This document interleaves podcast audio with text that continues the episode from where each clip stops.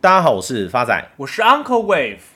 发仔，我要跟你坦诚一件事情。原本今天早上忘记我们理财干饭王 Gmail 的密码，后来 Uncle 用忘记密码的选项去查询，结果当时设定的提示问题居然是我的梦想是什么？Uncle 一个一个试都不对，直到那一刻，Uncle 才发现我弄丢的不是我的密码，而是我的梦想。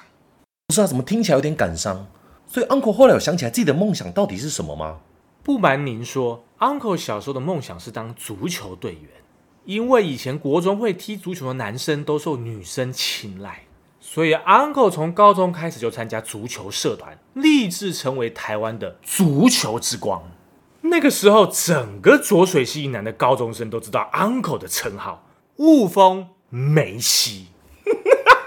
干，不要侮辱别人足球先生的称号好不好？不过话说回来，足球真的是全球最热门的运动项目，它的影响力也是其他体育项目无可比拟的。根据统计，每年足球经济的总产值超过五千亿以上的美元，占体育产值比重超过百分之四十，甚至这个规模超过不少国家的 GDP。足球经济的产值排名全球第十七大的经济体，大家就知道这影响力有多大。目前世界上每四年就举办的一次大型体育祭典。分别是奥运以及世界杯足球赛。自从一九九八年法国举办的世足赛开始，光是电视的转播人数，全球达到了四十亿人次的观看，远远超过奥运的电视观看人数的好几倍。讲到世足赛，就必须了解其源头。根据国际足球总会的记录，首届世界杯是在乌拉圭举办的。当时一九三零年，资讯以及交通跟现在相差甚远，各国运动风气也没有如此兴盛，以致当时参赛队伍只有仅仅十三支而已。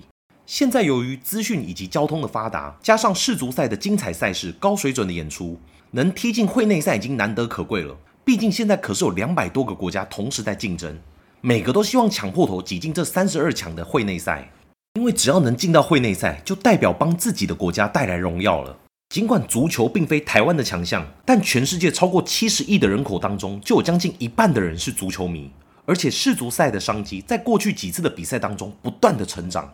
根据国际足球总会在世足赛的收入，从二零一零年南非世足赛的十二亿美金，到了二零一四年巴西世足赛的二十亿美金，接着又到了二零一八年的俄罗斯世足赛，更成长到了五十亿美金。几乎每次世足赛的收入都是呈现翻倍成长的趋势。而今年世足赛预计十一月在卡达举办，伴随着目前疫情缓解，各地的观光旅游人次都呈现了爆发性的成长。再加上世足赛身为在二零二零年新冠疫情爆发后第一个不受限制的大型体育赛事，势必会受到市场的瞩目。国外很多研究机构纷纷看好这次国际足总的收入将达到一百亿美金以上的水准，周边的相关产值光今年就有机会达到五千亿美金以上的水平。其实世足赛就是国家另类竞争力的展现，同时也代表着相关国际运动品牌大厂的角力。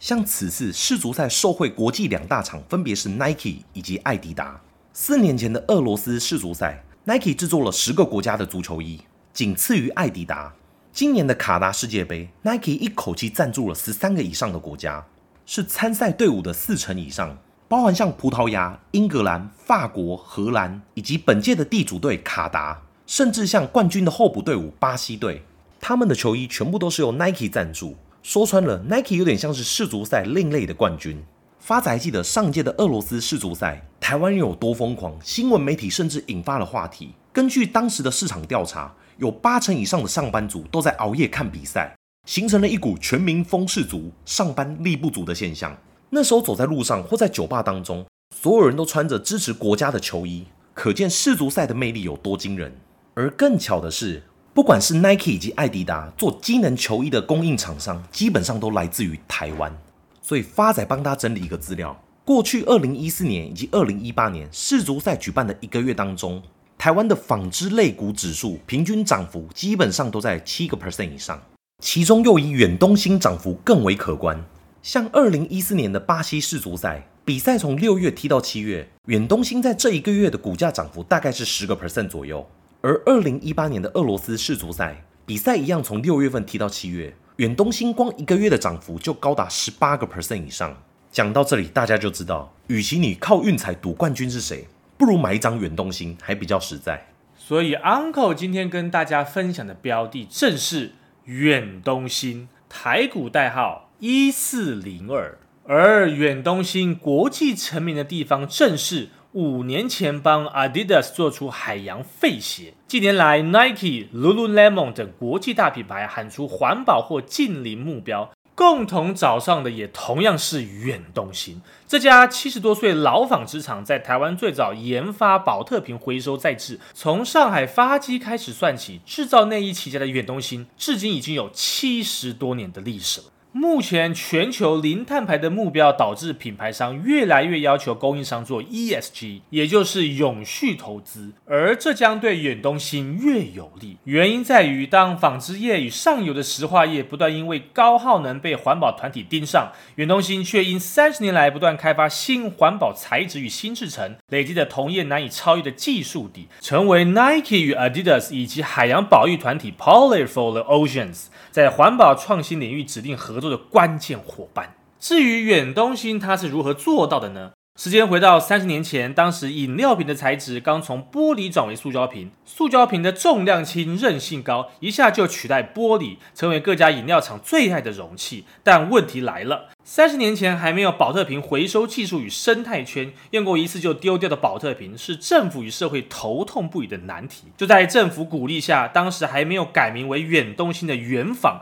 与星光集团合资做宝特瓶回收技术的开发。这项技术当时台湾没有人会做，合资公司连年亏损，星光选择退出，但远东却买下股份，咬牙苦撑。而远东在一九八八年投资台湾第一座废弃宝特瓶再生工厂，二零一零年使用废宝特瓶生产的机能布料，首度登上足球世界杯舞台。二零一四年，无水染色的设备投产，生产的球衣登上欧洲杯与世界杯。二零一六年，与 Adidas 环保团体 Party for the Oceans 共同开发海洋回收纱专案。而坚持下来的结果是，远东新邦石化与纺织业开发出现有科技水准下最可行也是最有经济规模的减碳解方。以回收宝特瓶为原料制成的回收纤维，较传统从石油制成的纤维减少温室气体排放达六十三个 percent。台湾五十个 percent 的宝特瓶都是由远东新回收再制，它也是日本最大的宝特瓶回收商。远东新在回收聚酯的领域稳居世界第二宝座。所以，Uncle 第一名是谁啊？发仔，你每一次都不做功课，在问这种干问题。第一名当然是……哎，等等，Uncle 你怎么在 Google？没有，没有，没有，没有。刚刚有人传讯息给我，Uncle 看了一下，第一名是南亚啦。嘴硬。远东新三十年来的生存之道是不断研发新材质、新制程，让品牌在喊出环保与净零等宏大目标时，第一个想到就是远东新。例如五年前，远东新独家帮 Adidas 开发全球首双海洋废弃物制成的运动鞋，就让 Adidas 抢尽了海洋废弃回收的风头。当时 Adidas 还专门派人来台颁发永续奖给远东新。Adidas 发言人表示。我们起初只是提出这个想法，没想到台湾人竟然做到了。在当时，不止 Adidas，就连 Nike 想开发划时代的无水染色制成，也是找远东新。原来传统的染色方法，每公斤布料要耗费一百多公升的水，才能把染料附着于布料上。而无水染色技术不需要水或化学助剂，而是以二氧化碳当做介质取代水的功能，而且经过高压变成液态状的二氧化碳，超过九十五 percent 都能循环再使用，不会外泄。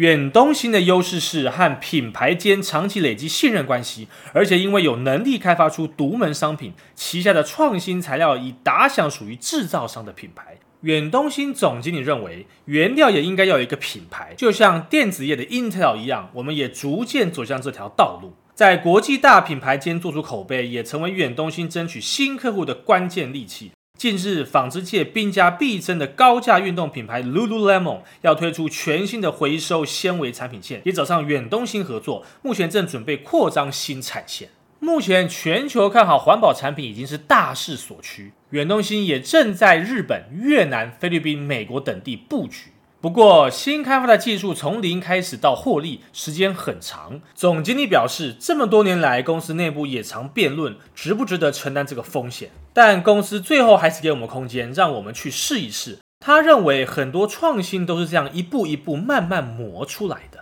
尽管远东新掌握关键绿色技术，也比同业早做 ESG，但远东新没有停下脚步。他们正在研发的新技术是要把旧衣服回收，再制成新衣服，打造封闭的循环经济。目前，大部分的旧衣服多是掩埋或打碎作为填充材料，无法再制成新衣。若旧衣能分解再制成新衣，将改变纺织产业的生态与商业模式。从年初到现在，台股修正将近快三成。而远东新却逆势涨幅高达八个 percent，再加上此次世足赛的行情，Uncle 认为远东新的目标价渴望挑战前高三十七点四，以收盘价三十二块来估，未来预期报酬将近还有十七个 percent。最后是回复我们听众朋友的时间，第一位是我们的老朋友 Lacy Grace 一零三零的留言，今天听到我的留言回复了，不好意思，我后来不死心再听就正常许多了，谢谢你们。其实很早就追踪你们了，最近才开始非常认真的听，只能说很神，继续加油，我也会继续支持。